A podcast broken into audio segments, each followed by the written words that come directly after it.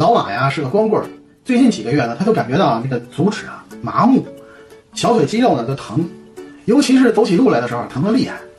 他呢就在街边上就看了一小广告，然后呢就按这小广告呢这个指示呢就七拐八绕呢就来到了一个偏僻的一个小巷子里面。哎，这里面有家医院，啊，他就进去看了。这一通检查之后呢，这医生说呀，老马你得了脉管炎了，你得住院住院治疗一段时间啊。然后老马就住进来了，结果住了一个月院子之后呢，老马这病情啊不见好转。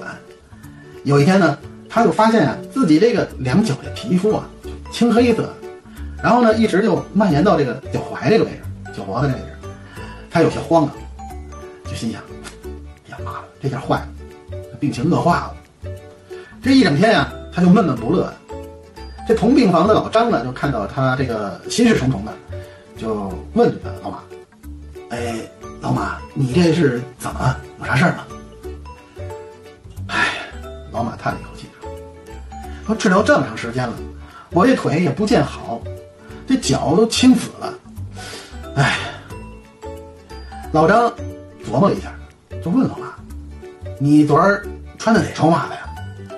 老马说：“昨天，昨天我新买一双袜子，就在门口小卖店买双黑袜子，怎么了？”老张就问他：“你袜子放哪儿了？”老马说：“我就放那个卫生间那个盆里面，我泡着呢。”听老马这么一说，老张就走到了卫生间，取出了一个满是黑水的洗脸盆啊，哈哈大笑：“ 你这个，哎呀，老马，你这个袜子掉色啊！”一场虚惊过后呢，老马呀再也不穿这双深色的或者呃黑色的袜子了，基本上都是白色和浅色的。可是不知道为什么呢，过了一礼拜之后呢？老马这个双腿啊，双脚又开始出现大面积的这个深色的瘀紫。哎呀，这一次啊，应该不是袜子惹的祸。